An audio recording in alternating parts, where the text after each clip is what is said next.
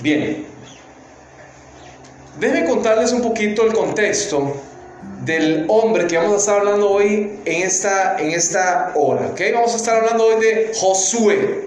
Josué es uno de los líderes eh, más importantes del, del, pueblo de Israel. Es considerado, junto a Moisés, uno de los principales líderes del pueblo de Israel. ¿Recuerdan ustedes un poquito el contexto cuando Dios le dio el mandato a Moisés de sacar, ¿verdad?, al pueblo de la esclavitud de Egipto, Dios le prometió a Moisés, reforzó nuevamente en Moisés aquella promesa que le había entregado a Abraham. Recuerda que le dijo que le iba a dar una tierra próspera, donde la leche, donde la miel iban a abundar. Eso quería decir que la tierra que Dios le estaba proponiendo, le estaba ofreciendo a Abraham, era una tierra muy fértil, muy próspera, hermosa tierra. Dios nuevamente vuelve a reforzar esa promesa en, eh, en Moisés. Y entonces Dios le, dice a Moisés que él con mano poderosa, o sea, con Dios con mano poderosa, iba a liberar a aquel pueblo de la esclavitud. ¿Ok? Y en ese contexto, ¿verdad? En ese contexto, cuando Dios comienza a liberar, comienza a llevar eh, al pueblo de Israel hacia aquella tierra, surge nuevamente a la par de Moisés otro líder.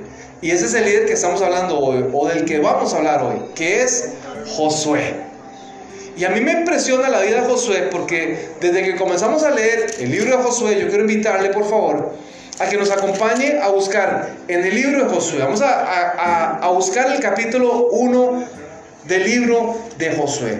Cuando usted lee el capítulo 1 de Josué, usted se da cuenta el respaldo que Dios le dio a este hombre. Desde el principio, ¿ok? ¿Recuerdan ustedes que Josué también fue uno de aquellos 12 espías? ¿Recuerdan cuando fueron a visitar aquella tierra, la Canaán? ¿Y qué pasó?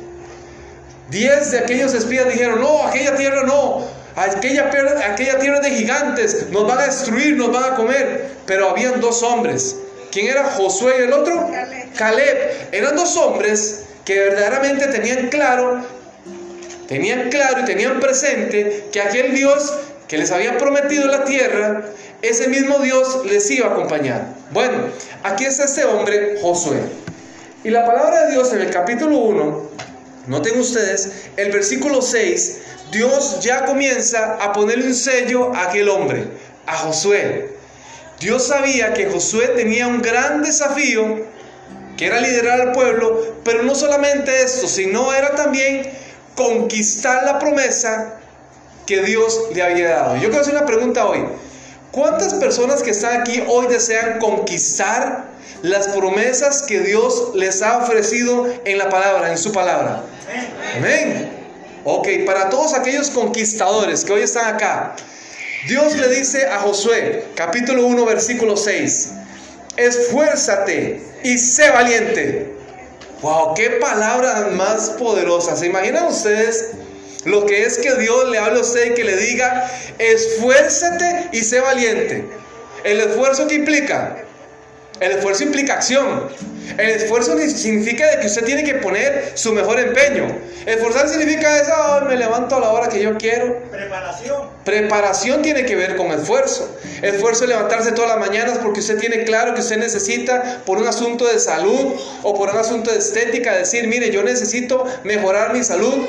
Entonces me voy a esforzar todos los días en levantarme temprano para salir a correr o para salir a caminar o para ir al gimnasio o para tener una rutina de ejercicios. Eso significa esfuerzo. Eso tiene que ver con el compromiso. Esfuérzate y sé valiente. Wow, porque la Biblia dice que solo los valientes arrebatarán el reino de los cielos. Esfuérzate y sé valiente, porque tú repartirás a este pueblo por heredad la tierra de la cual juré a sus padres que la daría a ellos. Dios nuevamente vuelve a recordarle a Josué aquella promesa que les iba a heredar, que les iba a entregar una tierra, la tierra prometida. ¿Por qué? Pasaron tantas circunstancias desde el momento que Dios le ofreció aquella prueba a Abraham, Y aquel pueblo que había sido el pueblo escogido de Dios se había apartado numerosamente de hacer la voluntad de Dios. Por eso Dios nuevamente, y nuevamente lo hace con nosotros muchas veces, nos llama la atención y nos recuerda realmente cuál es el camino. Y nos recuerda nuevamente cuáles son sus promesas.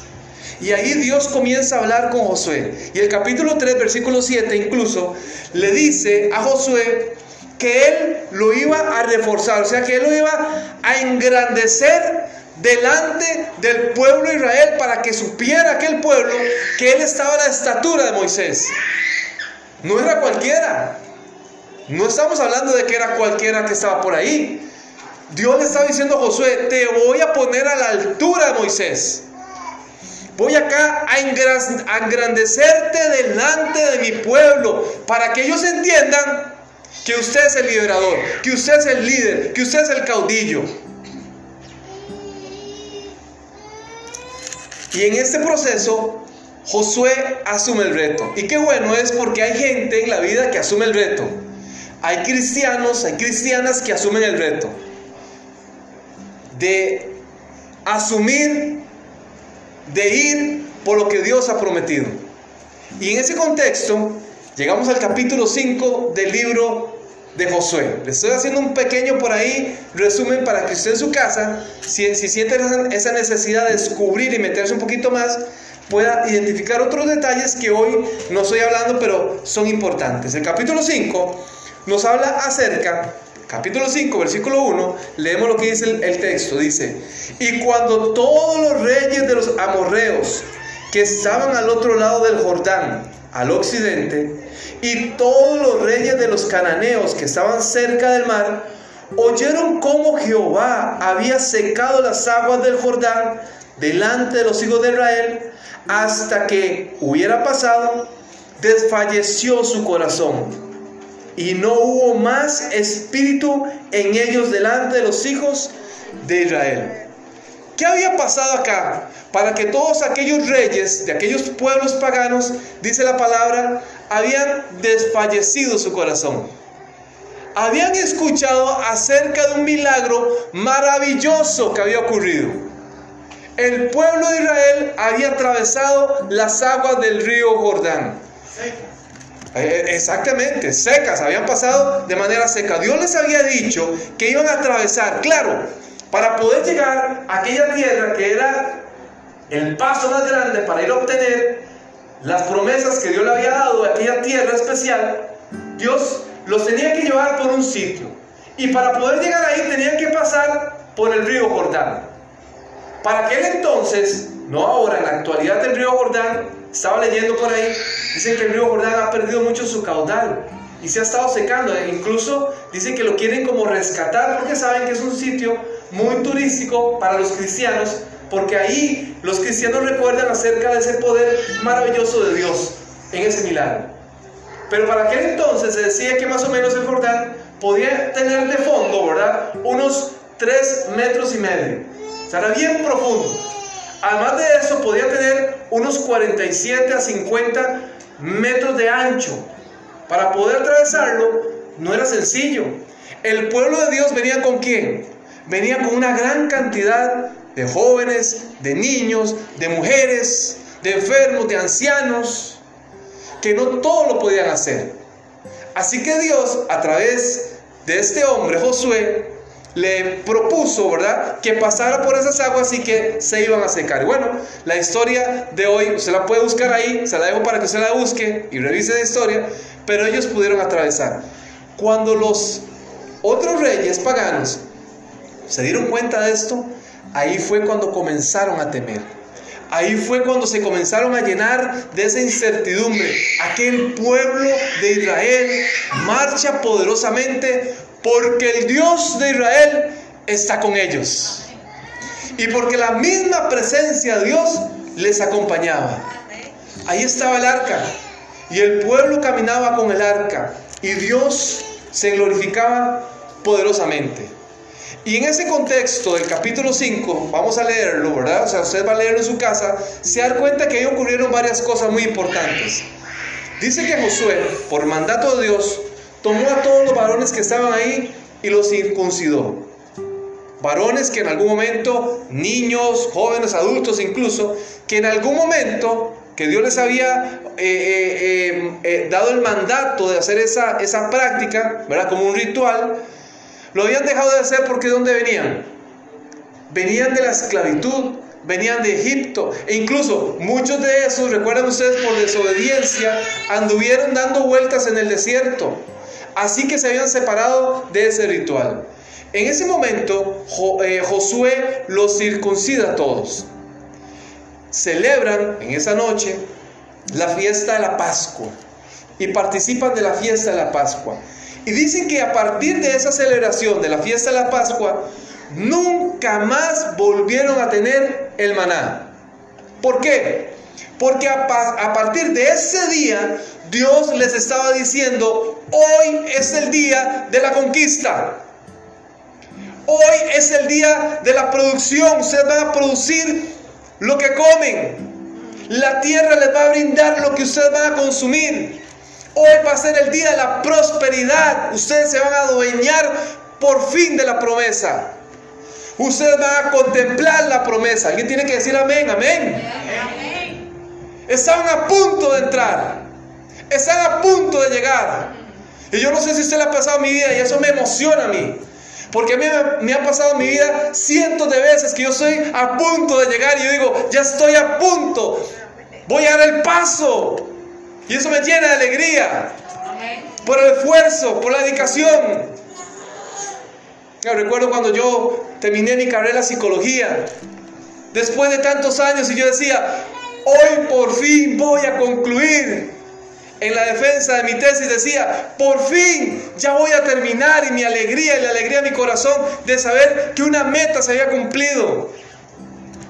Yo no sé si a usted le llena de alegría el hecho de decir, ya estoy a punto, ya estoy cerca, ya se avecina, ahí está la promesa, pronto llegará, estamos cerca. Pero yo quiero decirle algo también. Antes de que se cumpla la promesa, siempre aparecen los desafíos. Y Josué tenía por delante otro segundo desafío. Desafío número uno, cruzar el Jordán. Lo lograron, porque Dios estaba con ellos. Desafío número dos, llegaron a Jericó. Tenían que atravesar Jericó. Tenían que entrar a Jericó. Tenían que vencer a Jericó. Pero no era fácil. El capítulo 6 nos habla acerca de la historia de cómo Josué, liderando Dios les entregó una gran victoria con aquel pueblo de Jericó. Ahí estaba Josué. Josué capítulo 6, versículo 1. Lo leemos. Dice la palabra del Señor. Pero Jericó estaba cerrada, bien cerrada, a causa de los hijos de Israel. Nadie entraba ni salía.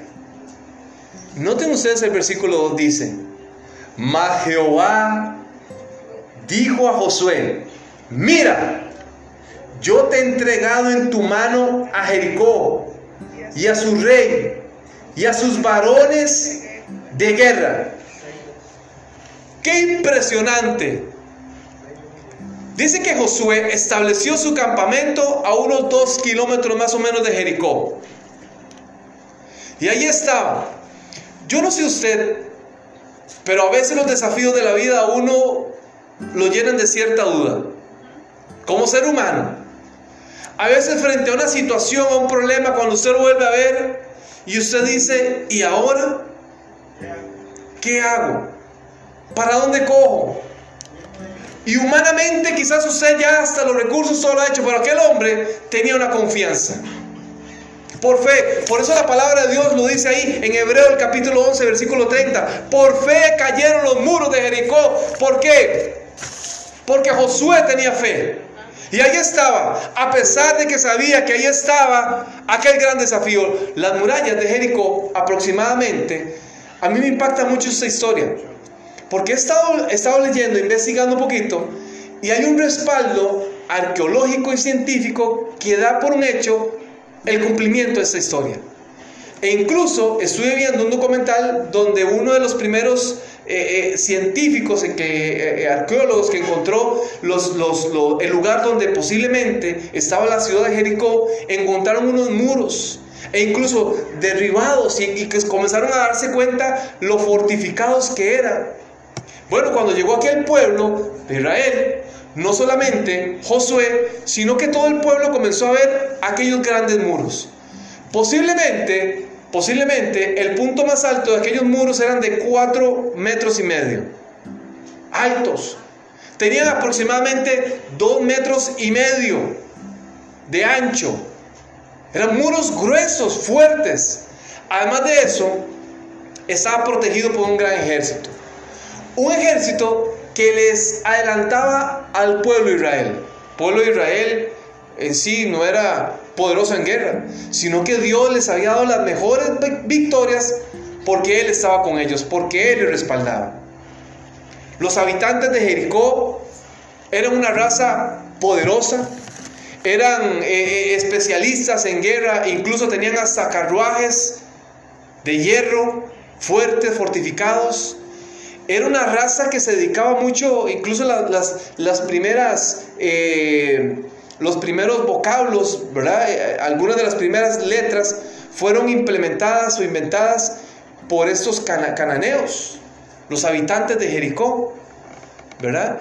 Eh, era una, una, una, ciudad impresionante, hermosa, donde habían templos hermosos, construidos, pero el templo o era un lugar donde era el centro del paganismo, donde la gente llegaba a ofrecer sus cultos y sus rituales ahí a diferentes dioses, específicamente a las diosas que tenían ellos, ¿no? Que era Astarte, que incluso algunos judíos en algún momento, que le llamaron Astarot, la habían adorado, ¿verdad? Los, los, judíos, los israelitas, en algún momento hasta le habían dado culto y reverencia a esta misma diosa.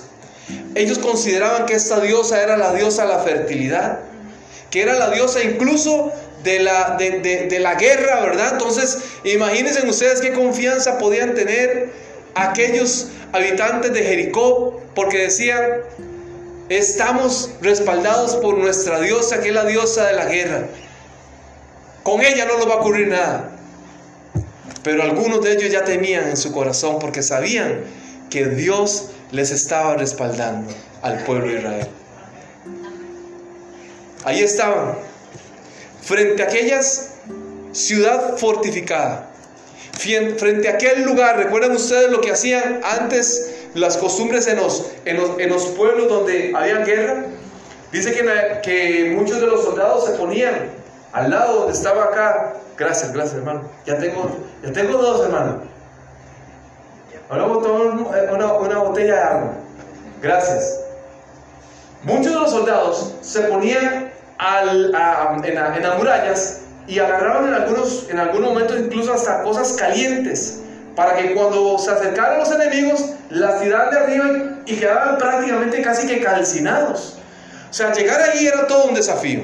Y yo quiero que usted se meta en ese contexto conmigo porque ahí es donde Dios nos quiere llevar. Yo no sé si hoy usted ha recibido quizás una noticia, quizás una noticia financiera donde usted se ha dado cuenta que quizás su negocio, el que usted emprendió por ese tema del COVID, por ese tema de la pandemia, Usted, usted no está viendo bien quizás eh, eh, su economía y usted dice, hermano, ¿qué hago con esto? Se me está saliendo de las manos y ahora que están anunciando otras cosas que me llenan más de ansiedad. Yo no sé si usted tal vez en algún momento por, un, por una situación médica, algún médico le ha dicho a usted, mire, mire, eh, estamos con duda porque ese lunar que está por ahí, que ha aparecido, ¿verdad? Esa pelotita que por ahí no me gusta y vamos a necesitar hacer exámenes más profundos. Yo no sé si usted, tal vez algún familiar le han dado una mala noticia eh, y le han dicho, mire, es que es que usted está luchando porque ha hecho metástasis y, ese cáncer está avanzando y esa situación se ve complicada. Y usted está ahí frente a esa situación. Y usted está ahí frente a esos muros.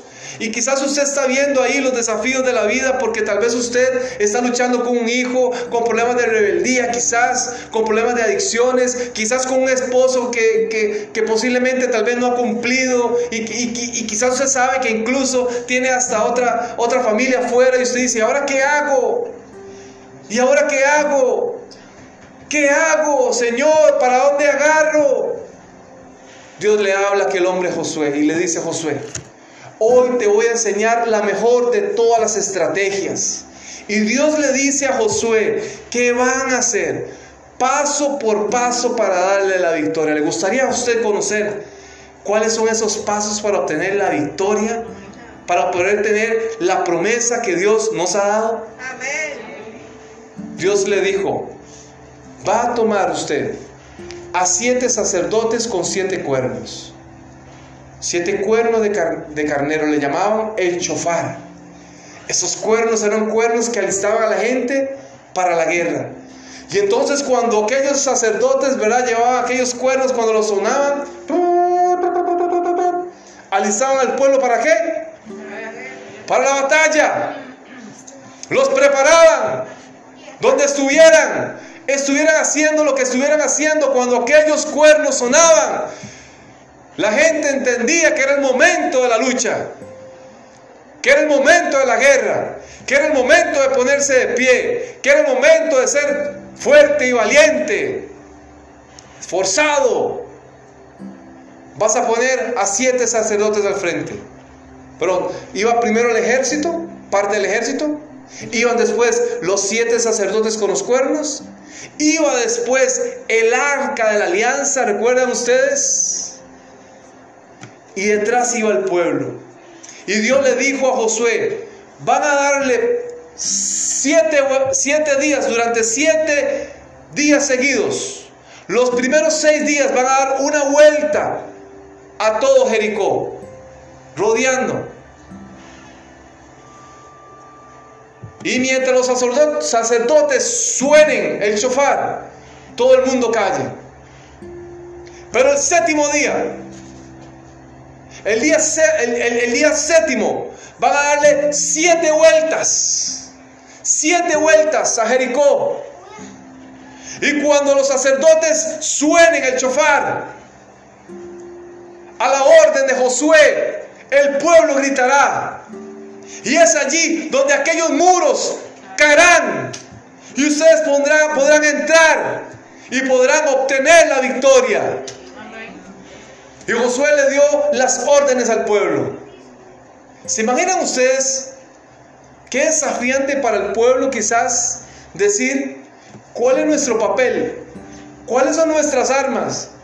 Y Josué les va a decir, no, ustedes solamente van caminando. Y cuando se les diga, griten. Todos griten, pero un grito de guerra. No era un grito de asusto, ¿verdad? No era un grito de que me asustaron. Era un grito fuerte de guerra. Y así lo hicieron. Han descubierto, a través de algunos estudios, el impacto psicológico que eso pudo haber causado en el enemigo. Y cómo el enemigo, el primer día, cuando comenzaron a dar vuelta, se comenzaron a cuestionar. ¿Y ahora estos? ¿Qué van a hacer esos locos? ¿Qué están haciendo? Vuelta uno. ¿Recuerdan ustedes que el texto decía que las puertas de Jericó estaban qué? Cerradas, bien cerradas. Nadie podía ni entrar ni salir. ¿Por qué? Porque nadie, no se iban a dar el riesgo de que se les iban a meter y les iban a ganar la batalla. Así que el segundo día lo mismo, el tercer día lo mismo, el séptimo día, dice la palabra del Señor, que al rayar el alba, cuando estaba amaneciendo, el pueblo de Dios se puso en formación. Comenzó a caminar una vuelta. Ese día era un día diferente. Porque nunca habían dado dos vueltas. La segunda vuelta. Pero no era todo. Iba a una tercera vuelta. A la cuarta vuelta, yo me imagino que sus enemigos ya estaban asustados, ya estaban confundidos, ya estaban desesperados porque no sabía qué iba a ocurrir. Y en la séptima, cuando estaban en la última vuelta, cuando los sacerdotes comenzaron a sonar el chofar, Josué levanta su mano y dice, griten, Y todo el pueblo comenzó a gritar. La palabra de Dios dice que aquellos muros comenzaron a caer. ¿Saben ustedes en dónde radicó la victoria? No en el chofar, no en los gritos, sino que el, el arca del Señor caminaba con ellos. Cuando nos, cuando nos dejamos llevar, cuando dejamos que Dios camine a nuestro lado, cuando le permitimos al Dios de Israel que camine con nosotros, obtenemos la victoria. Dios nos da la victoria cuando estamos con Él. Lo que dice su palabra. Es lo que dice sus, sus promesas. Que es cuando estamos con Él. Que Él respalda sus promesas. Que tenemos que vivir de acuerdo a lo que Él nos manda. Y no eran cinco vueltas, no eran seis vueltas, eran siete vueltas. Es la llamada de atención que Dios nos dice, no es a su manera, es a mi manera. Porque si quieres vivir de acuerdo a la promesa, viva de acuerdo a mi palabra. Y Dios nos, nos pide a nosotros que vivamos de acuerdo a su voluntad. Hoy si usted está parado frente a aquel desafío, sométase a la voluntad de Dios. Hoy comprenda que el Dios de Israel le dará la victoria si usted confía en su promesa. Esperamos que Dios responda a su promesa. Confiamos en que Dios responda a su promesa. Dios la cumplirá. Yo no sé, queridos hermanos, cuál es su lucha personal. Yo tengo las mías. Y yo sé que los desafíos de la vida son grandes. Yo sé que lo que nos espera por delante quizás no se vea muy esperanzador. Pero estoy convencido de que Dios nos dará la victoria. Dios te dará la victoria. Y yo quisiera que usted salga con la convicción hoy acá de este lugar. A todas las personas que nos están viendo, nos están acompañando por las redes sociales. Quizás a usted le llegó ese mensaje porque alguien lo compartió. Alguien le compartió el enlace y usted lo está escuchando. Y hoy usted está atravesando una situación particular. Yo quiero decirle que eso no es casualidad. Que Dios quiere obrar a su favor. De que Dios, así como acompañó a aquel hombre, a Josué, quiere acompañarle también. Dios quiere caminar con usted. Dios quiere que usted experimente la victoria. Porque si estamos con Él, ¿quién contra nosotros? El poderoso gigante que marcha a nuestro favor. Yo sé, queridos hermanos, que ya es un poco tarde, que quizás nos hemos pasado un poco del tiempo, pero yo quiero pedirle que en esta hora vamos a, a tener una oración de desafío. Hoy yo quiero desafiarles a todos los que quieran realmente ser esforzados y valientes a ponerse de pie. A confiar que el mismo Dios de Israel, al Dios que adoramos, al Dios todopoderoso, al invisible, al eterno, a ese mismo Dios. A confiar en ese que, que tiene el control de todo Dios nunca ha perdido el control. Y yo quiero que lo entiendan. Dios no ha pedido, no ha perdido el control. Dios todo lo tiene bajo control. Vamos a orar. Querido Dios y Padre que estás en los cielos, te alabamos Señor y te bendecimos en esta hora nuevamente porque eres bueno Señor. Te damos gracias, oh Padre Celestial, porque tu presencia marcha con nosotros, Señor. Porque sentimos tu compañía, Señor, y eso nos da seguridad. Gracias, Señor, porque a pesar de la adversidad, a pesar de los muros que se levantan, Señor, en nuestra en contra nuestra, tu presencia nos dará la victoria. Tus promesas, Señor, confiamos que se cumplirán y, nos darán la victoria, Señor. Ayúdanos a contemplar con nuestros ojos, Señor, que tú peleas la batalla por nosotros, Señor. Dando la convicción, Señor, al salir de este lugar, de que no estamos derrotados.